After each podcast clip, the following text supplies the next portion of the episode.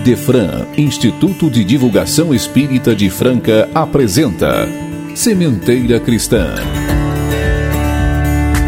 Prezados ouvintes, aqui estamos eu, Eurípides Mendonça e Nara Carlone para o nosso Sementeira Cristã desta semana.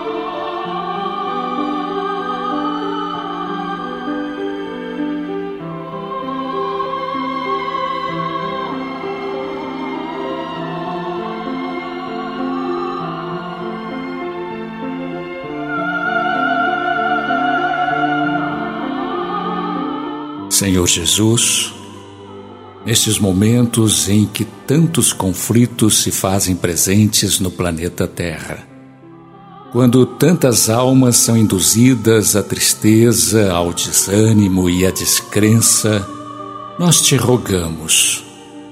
Faça-se presente em nossas vidas, traga-nos a confiança na misericórdia do Pai e fortaleça-nos a coragem. Permita que os nossos corações se abram ao seu Evangelho de amor, único caminho para a solução dos intricados problemas da criatura humana e da humanidade em geral. Esteja conosco, Jesus, iluminando nossos caminhos com a pureza de seu amor e faça deste momento um momento de aprendizado e crescimento. Contando com a Sua presença amorosa em nosso coração e em nossos lares, iniciamos o Sementeira Cristã.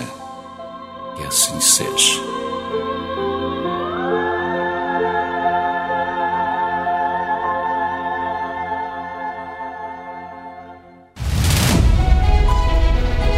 Sementeira Cristã apresenta Livro Aberto Respostas que esclarecem nossas dúvidas.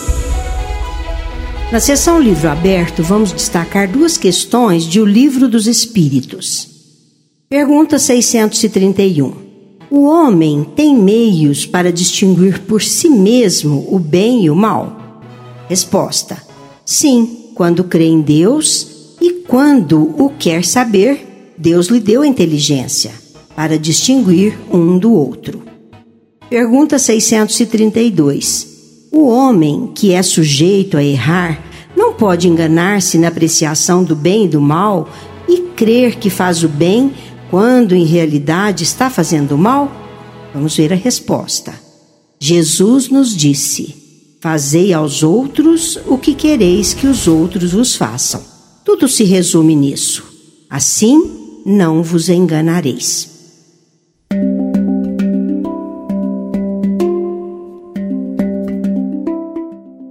Estimados ouvintes, hoje temos uma entrevista com a nossa querida amiga Bernadette Aber de Souza Faleiros.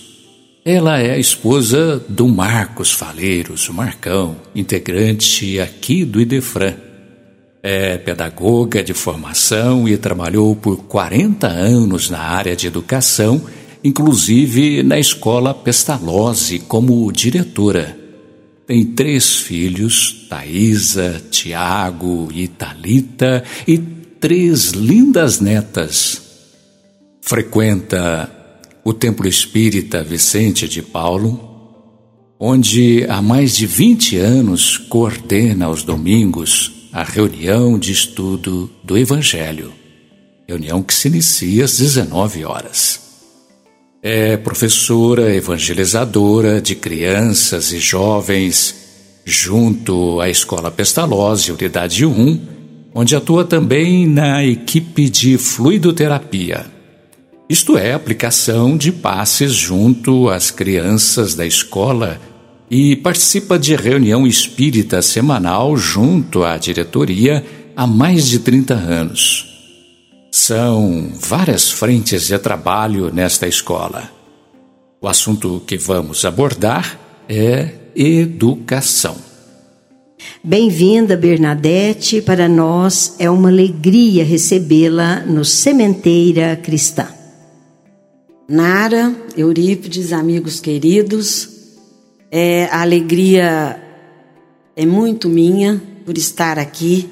Confesso que não sei se estarei à altura do conteúdo doutrinário que vocês expõem nesse programa todos os domingos, mas eu vou fazer com muito carinho essa entrevista junto a vocês e, e quero dizer que é um prazer estar com vocês. O Eurípides, nosso companheiro de reunião aos domingos no templo, né, já há muito tempo, e a Nara, uma amiga querida de posso contar Nara Pode. de mais de 50 anos, né? Sim. Trabalhamos juntas por muito tempo na prefeitura, criamos nossas filhas juntas, participamos da vida uma da outra em muitos momentos. É, eu sinto assim até uma certa emoção em dizer isso, porque a Nara é realmente uma pessoa muito especial e eu estou muito feliz porque trabalho com ela hoje ainda na evangelização. Então, o prazer, a alegria de estar aqui é toda minha, viu? É, é todo meu. A emoção é nossa, Bernadette. E, e é uma honra para nós recebê-la, viu? E grata pelas palavras tão simpáticas, tão gentis. Mas vamos às perguntas, né, Bernadette? Sim. Já que é educação, vamos à primeira, né? Em geral, todos os pais, será que encaram a educação dos filhos da mesma forma, Bernadette? Olha, Nara, é, a gente percebe assim na nossa vivência diária que não, né?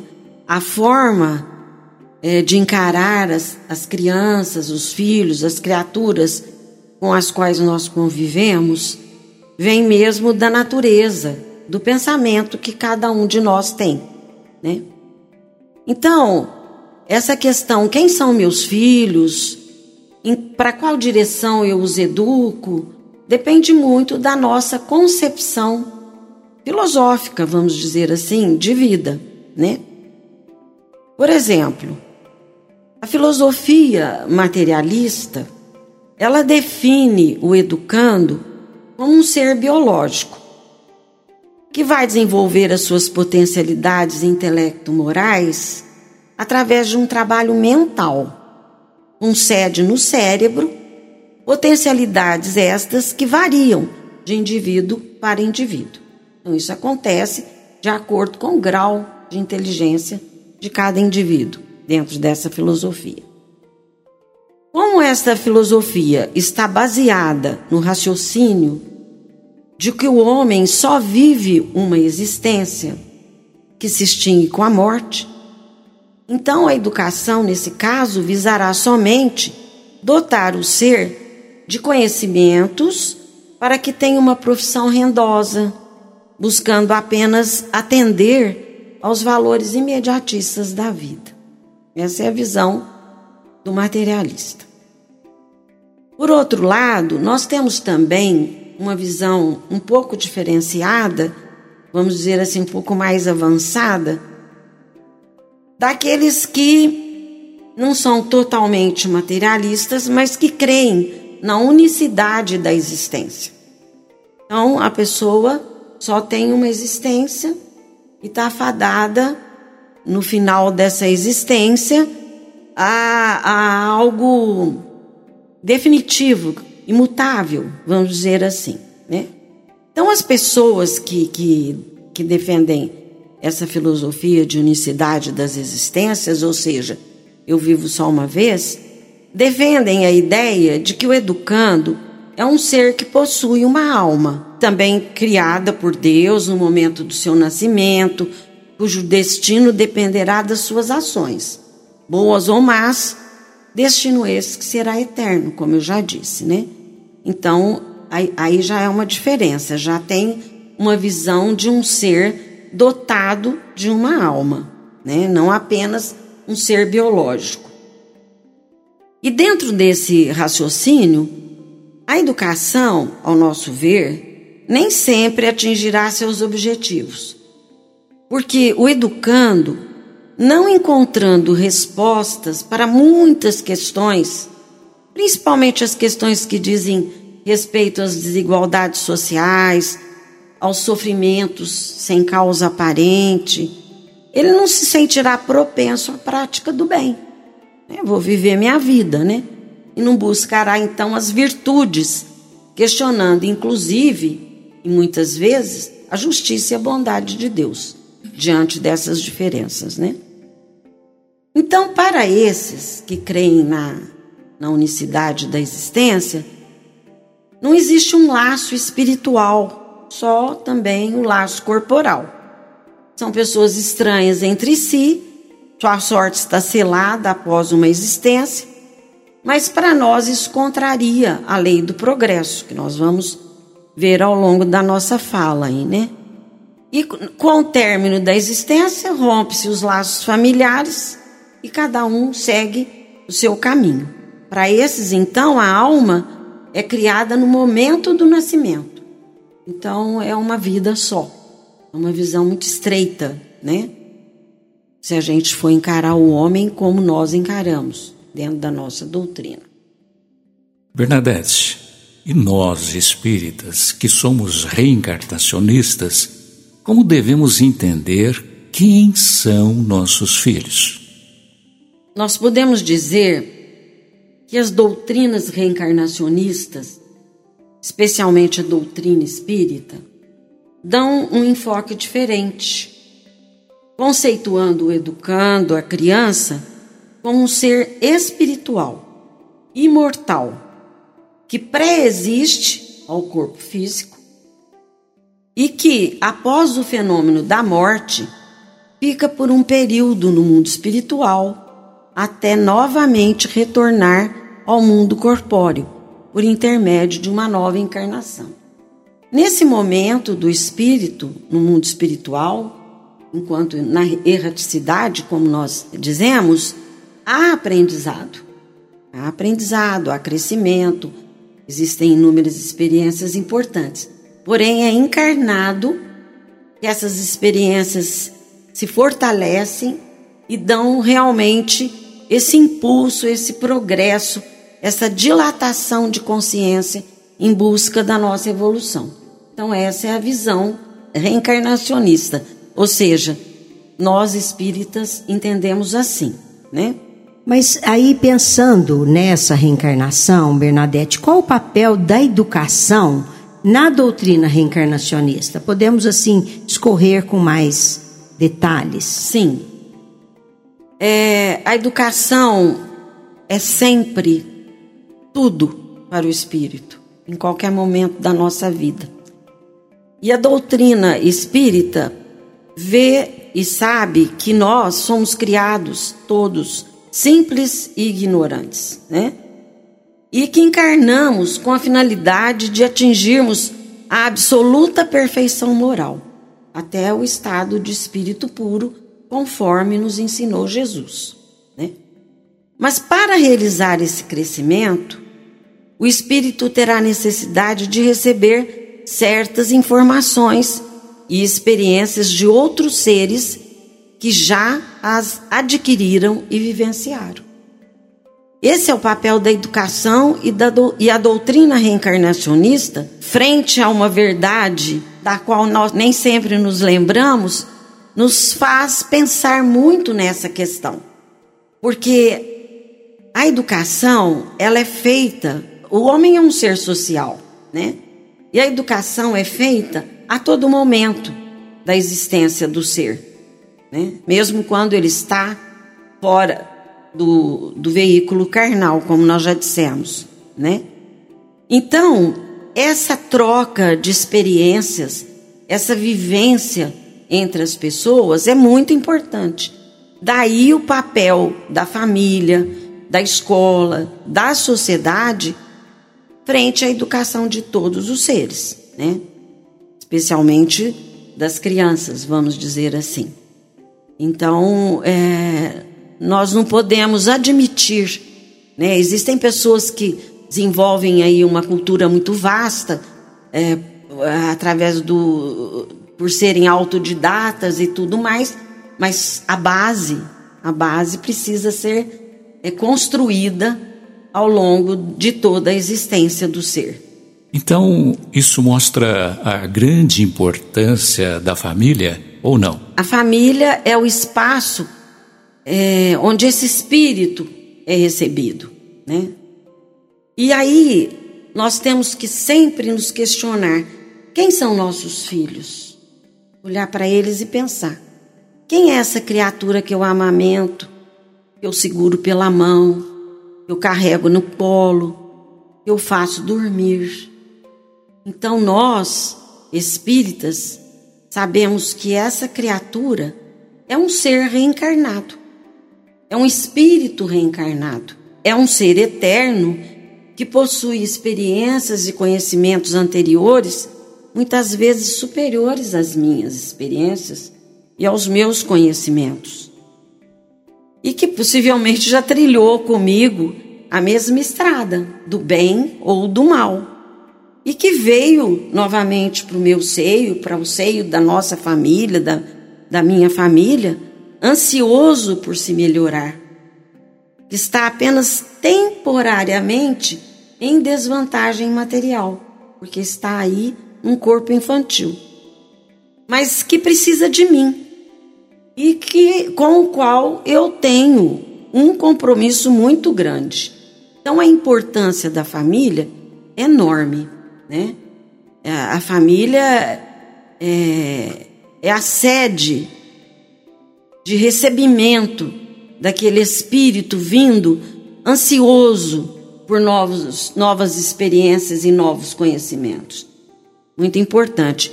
É, muitas pessoas, às vezes, até Kardec, na questão 744 do Livro dos Espíritos, é, mediante o fato é, dos, dos, animais, é, ao, ao, término de certo tempo, abandonarem suas crias, ele, muitas pessoas pensam e fizeram, essa, Kardec fez essa pergunta para os espíritos, né? Que os laços de família entre os homens são resultado de costumes sociais e não de uma lei da natureza. Porque o próprio animal, depois de um certo tempo, ele já deixa a cria cuidando do seu próprio destino. Então, Kardec perguntou aos espíritos como que a gente pode pensar, né? Como podemos pensar a esse respeito, né? Como se esses laços familiares que nós estamos dizendo aqui e considerando fossem algo desnecessário, é, é, que foram esses laços foram costumes sociais criados pelo homem ao longo eh, da, da existência, né? Mas nós sabemos que não, né? Aí os espíritos respondem a Kardec: diverso da, dos animais é o destino do homem. Por que então nós queremos identificá-lo como animais, né? Então, há no homem alguma coisa além da, da necessidade física, a necessidade de progredir.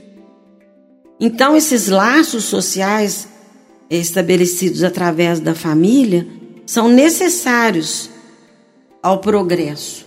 E a família fortalece esses laços, né? E esses laços fazem parte da lei da natureza, né? Da lei natural. Quis é Deus que os homens aprendessem a amar-se como irmãos. E isso acontece muitas vezes quando a gente cuida de um filho. Porque muitas vezes um casal, uma mulher ou um homem tem atitudes assim hum, hum, negativas, frias em relação às outras pessoas, aos outros seres com os quais eles convivem, até com o próprio pai, com a própria mãe, mas a partir do momento que eles se tornam pais, muita coisa muda. Então, olha aí a perfeição divina, né? Despertar do amor ao próximo através do cuidado com o próprio filho. Isso é, é muito bonito, né? Mas, Bernadette, por exemplo, você falou nesses laços que ultrapassam até a vida presente, né? E vai, vai se, se mostrar além, além desta vida. Mas nós vemos famílias que parecem que não têm, assim, os membros da família parecem que não têm afinidade nenhuma. Uhum. Como é que isso ocorre? Por que, que isso ocorre? Ô Nara, isso ocorre, infelizmente ocorre. Até em famílias espíritas, né? A gente percebe. Porque é muito difícil vencer aquele é, compromisso anterior, aquelas, é, aqueles problemas vivenciados em existências anteriores. São comprometimentos antigos, antigos né? De outras vidas. De outras vidas. Por mais conhecimento que você tenha, muitas vezes é difícil romper com isso. Porque, conforme nós próprios já dissemos agora há pouco, às vezes nós nos deparamos com espíritos muito mais maduros, que vêm como nossos filhos, que são muito mais maduros, mais experientes, que têm mais conhecimento que nós, né?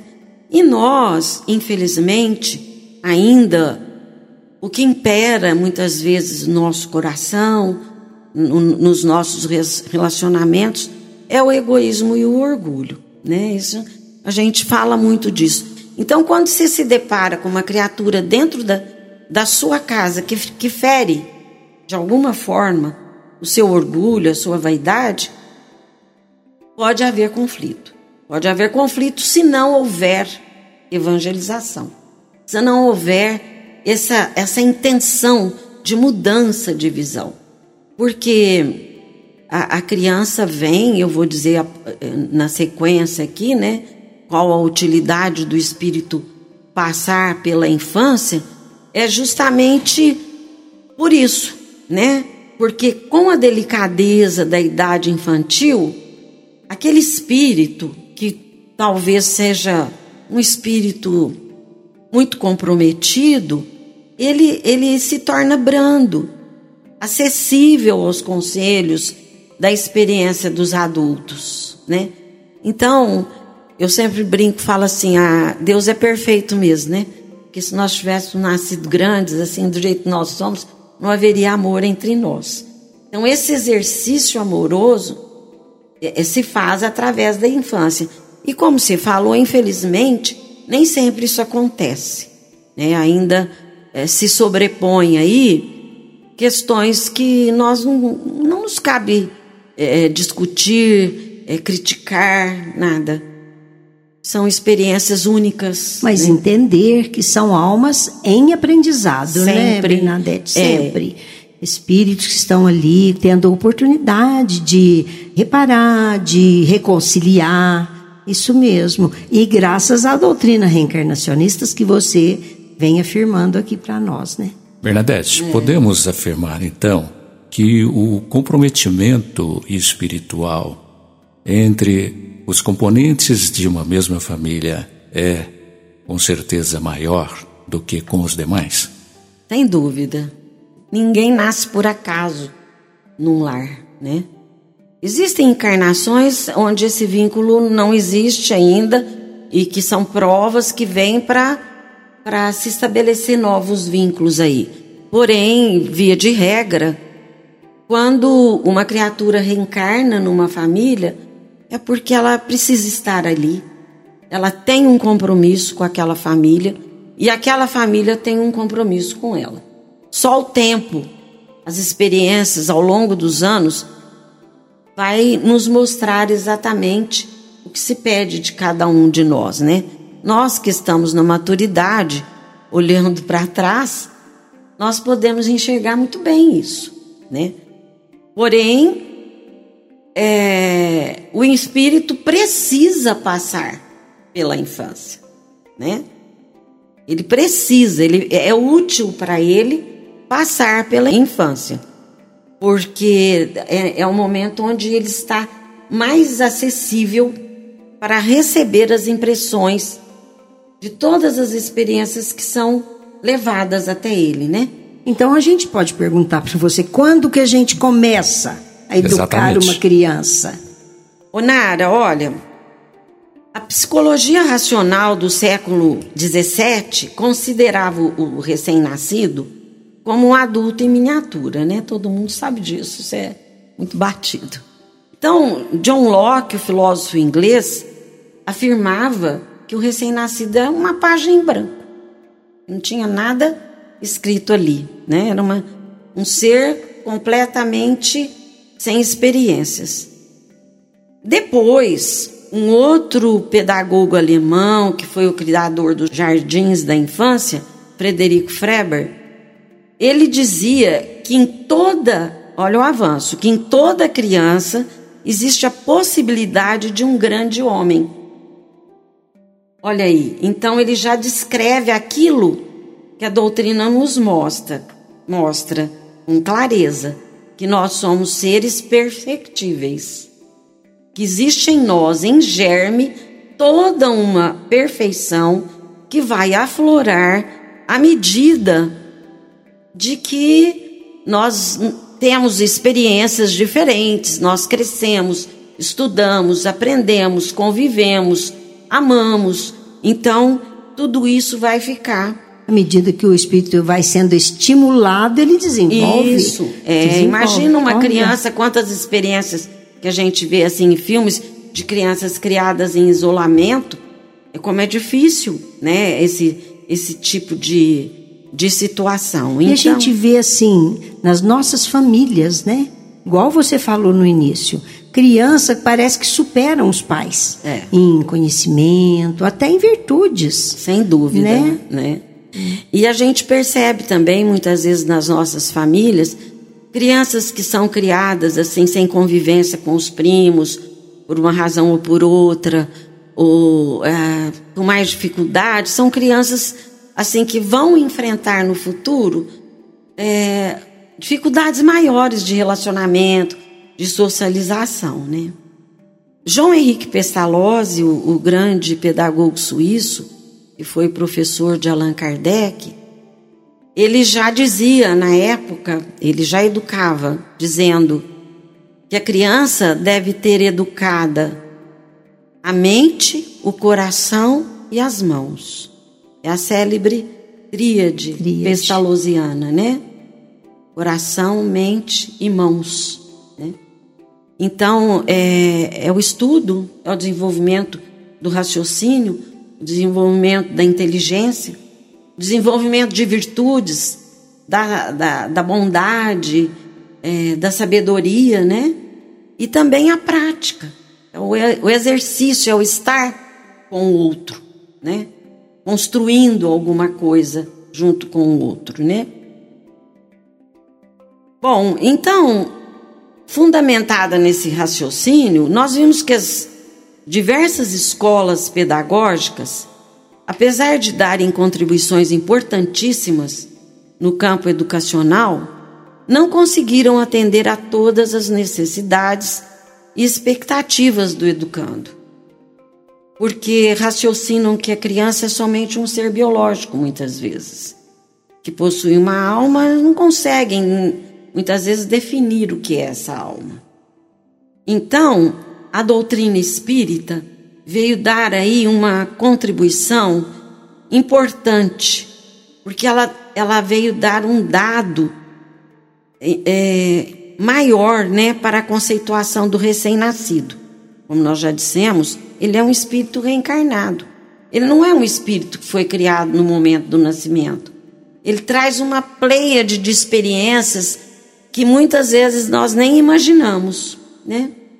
Então, ele vem sempre com o objetivo de se aperfeiçoar.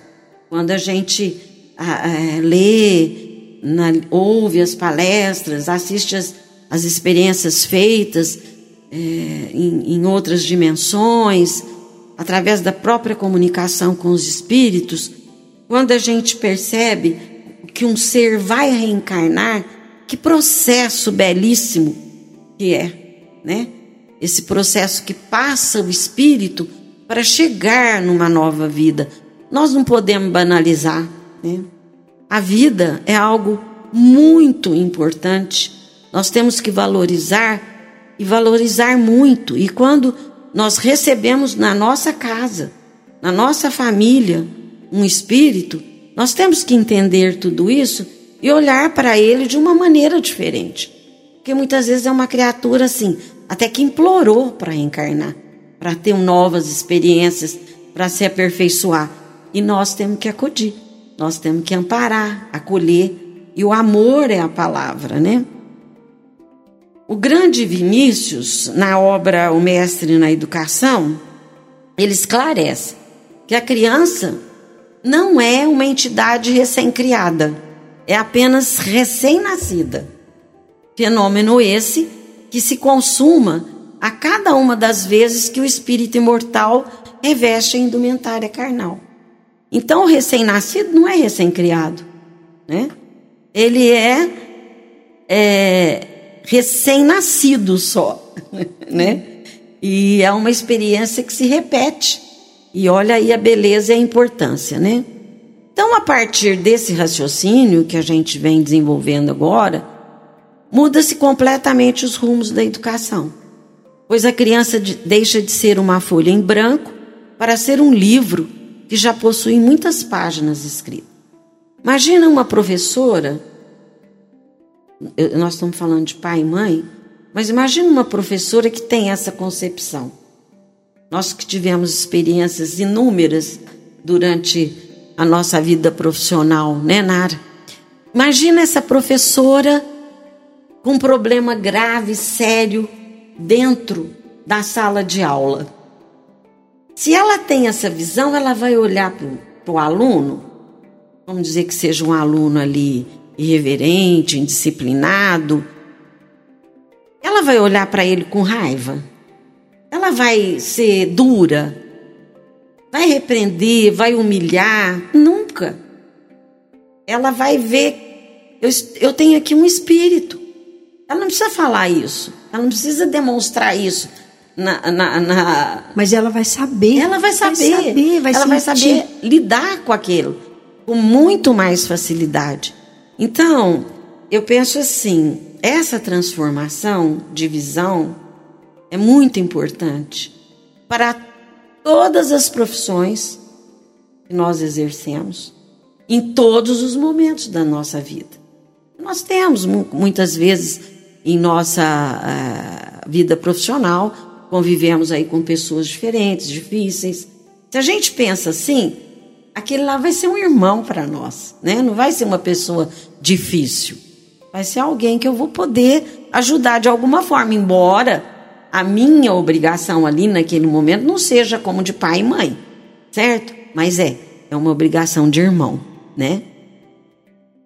No livro O Consolador, é, eles perguntaram para Emmanuel assim: há tempo determinado na vida do homem terrestre para que possa se entregar com mais possibilidade de êxito ao trabalho de iluminação? Que se, momento se, da vida é, eu posso? Existe um tempo determinado. É, existe né? um tempo determinado uhum. para a gente é, se tornar melhor é agora. Então daqui para frente eu vou agir diferente. Não. Então a resposta do, do nosso grande Emanuel. A existência na Terra é um aprendizado excelente e constante. Não há idades para o serviço de iluminação espiritual. Então, todo ser, sabendo disso, tem que buscar essa iluminação espiritual no momento e no lugar onde estiver, né? Agora, os pais, ele continua, têm o dever de orientar a criança desde os primeiros passos no capítulo das noções evangélicas. Então aí, Nara, Eurípides, eu faço menção à evangelização das crianças. Eu me lembro é, que uma vez eu assistindo a uma palestra lá na Nova Era da, da doutora Deise Stigel, é, lá de Ribeirão Preto, mulher do doutor Denizar, uma pessoa fantástica, espírita. A Deise, no meio da palestra, contou uma coisa assim que, que nunca esqueci. Ela falou assim: na minha casa só tinha duas condições para a gente ir para a evangelização. Todo domingo nós tínhamos que ir para a evangelização. Mas tinha duas condições: ou rindo ou chorando. Quer dizer, mas hoje em dia a gente percebe que não é muito mais assim, né? As crianças são diferentes, muitos já buscam a própria evangelização, mas não há como não passar pelo processo, né? De conhecimento da doutrina de Jesus. Não há como chegar a conhecer o nosso mestre sem ser evangelizado, né? Mostrar à criança que ela é protagonista no processo de construção da aprendizagem para o desenvolvimento de virtudes latentes no espírito. Então, o que, que a, evangelização tem de diferente? O que, que ela ensina? Ela, ela mostra para a criança, desde pequenininha até o jovem, até o. Né, que ela é protagonista para o desenvolvimento das próprias virtudes dela. Quer dizer, ela pode ir, assistir a aula, saber tudo que a professora falou, entender tudo que o papai e a mamãe falaram no culto do evangelho, mas se ela não se propuser a buscar as próprias virtudes, ela não vai crescer, ela não vai evoluir, ela vai apenas saber. Deve responder pergunta do evangelho na ponta da língua, mas não vai mudar. Esse é o grande desafio da educação, Sim, Bernadette. Em todos os âmbitos. Adesão livre do educando. Sim. Não é? é? Em todos os momentos, em todos os. E, e não só na evangelização. Você percebe essas diferenças quando o aluno realmente se entrega ao saber, né? E, e isso é muito importante. Agora, quando, né? Nós, a pergunta foi quando nós vamos começar a educar, né? Então, hoje em dia, já se fala em evangelização pré-concepção. Se Verdade. fala e se pratica, né? O que, que seria isso? Seria a reflexão dos pais biológicos ou não, vamos supor, um casal que está lá pretendendo ter um filho ou adotar uma criança, de sair, de, de assumirem essa responsabilidade frente a esse espírito, esse espírito que está reencarnando. Então os pais vão pensar naquilo, vão ver como é o processo de reencarnação, vão orar por aquele espírito que está no campo deles ali para reencarnar. Isso, imagina que coisa. Que avanço. Que avanço. Na, na Hoje nossa nós já, concepção. É, e já, nós já fazemos isso. Os centros espíritas, alguns já fazem isso, né? Trabalham isso, né? E depois a evangelização no ventre também, também, que é uma coisa maravilhosa, né? É a fase em que as crianças e os pais estão mais propensos à assimilação de ideias novas nesse momento, né? A mulher está grávida, então a criança já está ali, o espírito está presente. Então, essa evangelização no ventre é muito importante porque cria um ambiente favorável a renovação de princípios e valores, criando um campo positivo para o desenvolvimento perispiritual. Olha só. O é? lar se transforma num templo. Num templo. Para esperar essa criança, né? E olha só que é até importante para um, o desenvolvimento do modelo organizador biológico, que é o perispírito. Certo. Não é só para o sentimento, não é só para as para as vibrações positivas, mas do sim, ponto de vista físico, físico também. Físico. Transforma ali aquele momento em algo muito mais poderoso, vamos dizer assim, né? E também nós já temos a evangelização de bebês, né? É o momento de formação da base da identidade das crianças. É, muitos teóricos já foram questionados a respeito disso. Há uma resposta clássica que diz quando eu devo educar meu filho, quantos, quantos anos, quantos anos tem seu filho? Dois anos. Então a senhora já perdeu dois anos. Diz que o Chico falou isso para uma mãe, né? É, existe essa. essa, é, falou, é, essa... quantos anos ele tem? Dois. Então a senhora está atrasada dois anos. Então tudo que acontece nessa fase é determinante para a situação mental futura. Daí a importância do evangelho nessa etapa de vida, né? Enquanto bebês. Depois a evangelização na infância, que é um período favorável, como nós já dissemos, para o desenvolvimento de habilidades e aquisições de novos valores, dos quais a criança poderá lançar mão durante toda a vida. A gente sabe de muitas experiências, é assim, de a criança foi evangelizada, depois aparentemente deixou aquilo lá adormecido. Quando está adulto, aquilo aflora de uma forma consistente, que ficou ali essa semente. Isso né? a partir de quantos anos? Ou não tem interrupção? Como? Desde quando nasceu? Sim, eu, eu, seguindo essas idades, a evangelização. É, desde antes, e... desde sim. antes tá. É, é sim, sim, mas depois que nasceu, continua. Depois, é, a evangelização de bebês, acho que até três anos, é, né? Três começa. É, a, depois já começa infantil o infantil e depois do infantil né? Depois dos okay. 12, 13 anos. 12 anos é. adolescência, aí vem para a pré-juventude. É, aí já é evangelização na juventude. Então é o início de maiores responsabilidades, de muitos questionamentos, de muita criatividade e esperança, né? E o jovem que é que passa por essa experiência, ele aproveitará melhor essa fonte criativa se ele estiver bem alicerçado nas bases do conhecimento espiritual da mensagem do Cristo. Isso aí é, é não se pode negar, né? Uma das melhores fases do desenvolvimento e de trabalho que o espírito possui em sua trajetória e uma oportunidade de protagonismo no bem, porque o jovem ele adora trabalhar. Ele adora fazer visita a idosos. Ele está cheio de energia. De energia, ele é criativo, ele é capaz. Então, essa é a melhor fase mesmo para a gente falar e combinar aí com uma educação formal. Mas como voltando à palavra de Emanuel, a nossa iluminação, a nossa educação se faz como um processo ao longo de toda a nossa existência Const como espírito. Constante, é. constante. Dizemos. E vamos aproveitar muito o momento que nós estamos vivendo, riquíssimo de experiências. Bernadette, é, às vezes nós gostaríamos, ouvimos as pessoas falarem assim: eu quero deixar meu filho livre. Quando for adulto, ele escolhe. Isso então é bem negativo, né?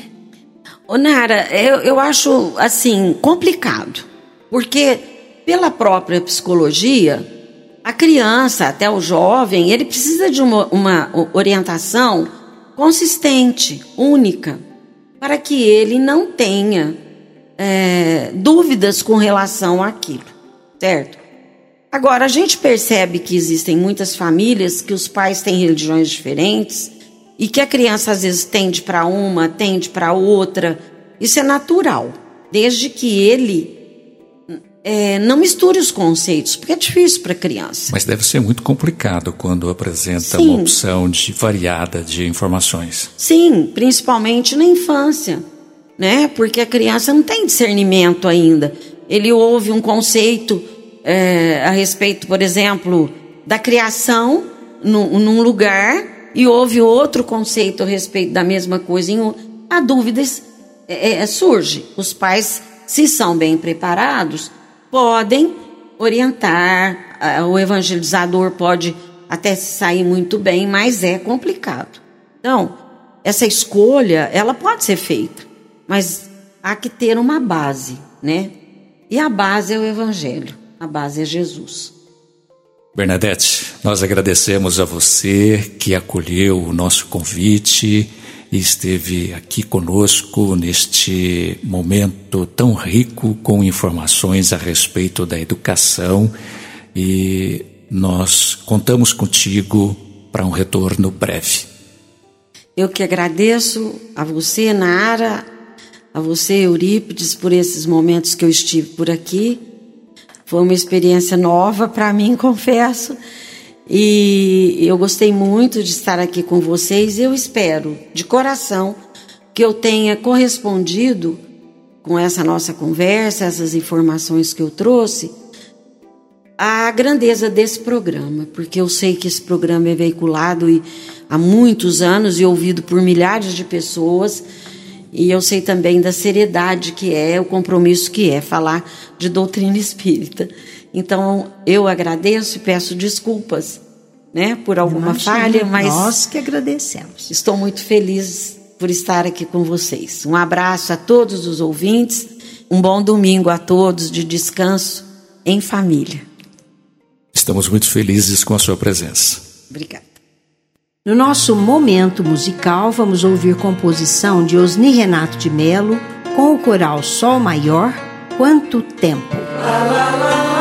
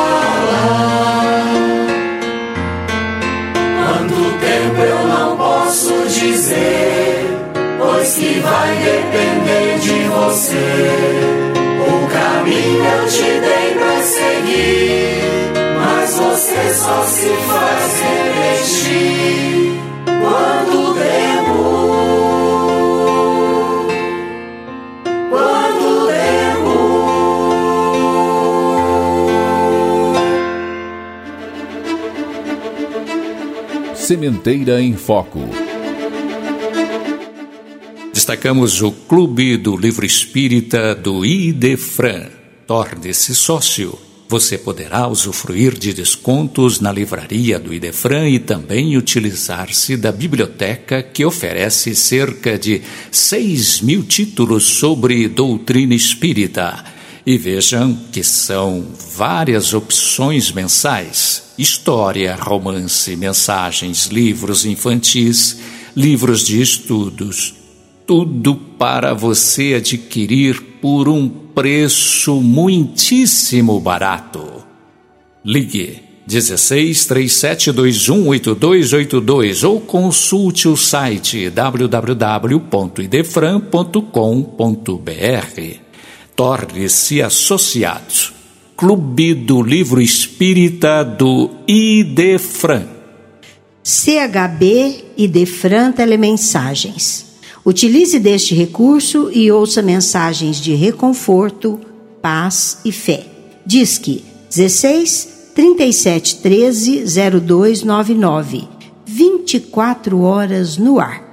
Em nossa divulgação sobre as entidades espíritas de Franca, hoje destacamos o Centro Espírita Amor e Caridade Vicente de Paulo. Vamos ouvir Manuel Teodoro Max que nos oferece as informações através de gravação.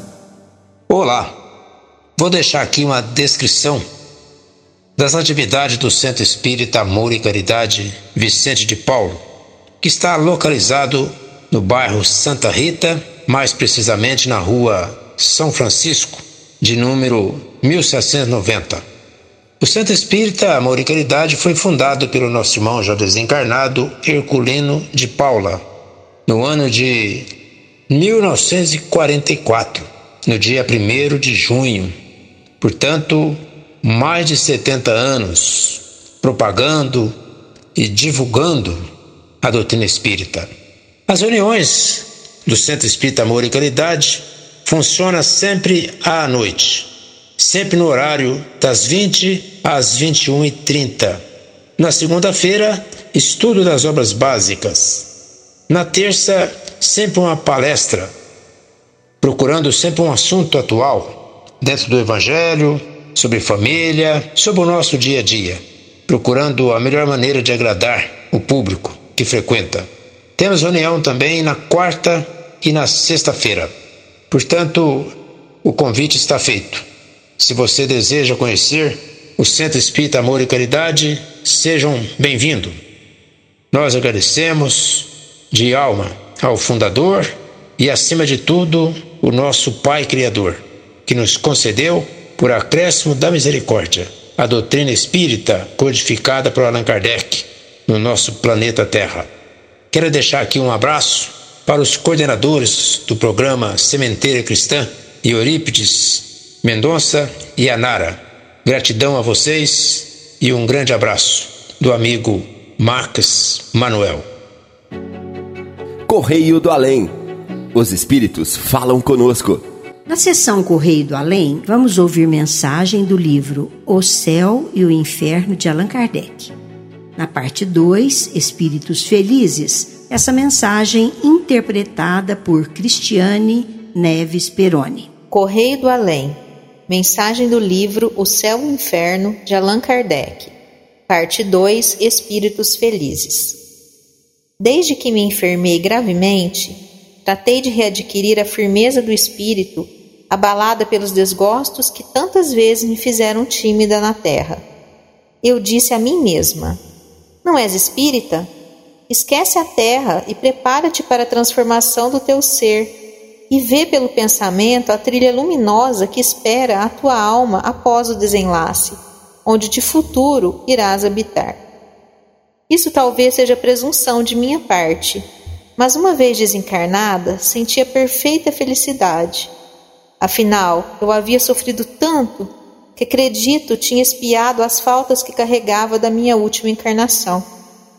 Essa intuição me deu a coragem, a calma e a firmeza dos últimos momentos. Após a minha libertação, essa firmeza cresceu e vi as esperanças realizadas. Eu sofri, mas o espírito superou o sofrimento material. Depois do último alento, encontrei-me como em desmaio, sem consciência do meu estado, numa vaga sonolência, que não era bem o sono do corpo nem o despertar da alma. Fiquei assim por longo tempo e depois, como se saísse de uma síncope, lentamente despertei no meio de pessoas que eu não conhecia. Eles me ofereceram cuidados e carinho e disseram: Já não pertence mais à terra venha conosco. Levaram-me para um lugar de repouso. Quando digo repouso, quero referir-me às fadigas corporais nas contingências da vida terrena, não à indolência do espírito, pois este tem nas atividades uma fonte de alegria. De imediato, não existe nenhum obstáculo para a minha vinda na terra, onde desejo auxiliar meus filhos. E a minha ausência não enfraqueceu as relações com aqueles que deixei, porque o amor aproxima as almas. Há quatro dias que deixei a terra, consequentemente ainda estou deslumbrada com tudo que me cerca. Não consigo descrever as sensações novas que experimento. A única coisa que consigo fazer é adorar e render graças a Deus pelas suas obras. Mas os espíritos que me asseguram que em breve estarei acostumada a todas essas maravilhas da vida espiritual. Adeus e até breve. Viúva Foulon. Sementeira Responde. Esta sessão é dedicada a questionamentos de ouvintes.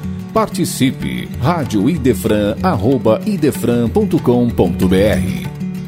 Prezados ouvintes, hoje vamos atender a nossa prezada ouvinte Ana Carolina de Jeriquara, São Paulo. Ela perguntou à equipe do Idefran: com a difusão da luz espiritual, alargará o homem a noção de pátria, de modo a abranger no mesmo nível todas as nações do mundo? Quem vai responder é a nossa companheira Sônia Lúcia Rodrigues. A luz espiritual dará aos homens um conceito novo de pátria, de maneira a proscrever-se o movimento destruidor pelos canhões e balas homicidas.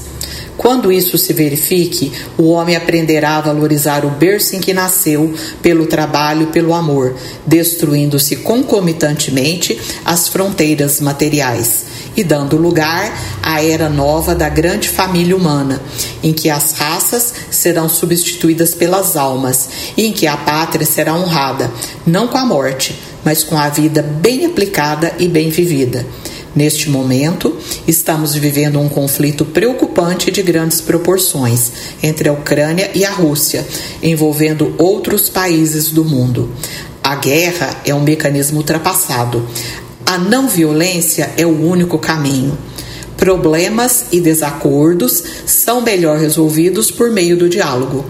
A paz genuína surge através da compreensão mútua e do respeito pelo bem-estar de cada um não devemos perder a esperança. O século XX foi um século de guerras e derramamento de sangue. O século XXI deve ser um século de diálogo. Oremos todos para que a paz seja rapidamente restaurada na Ucrânia e no mundo.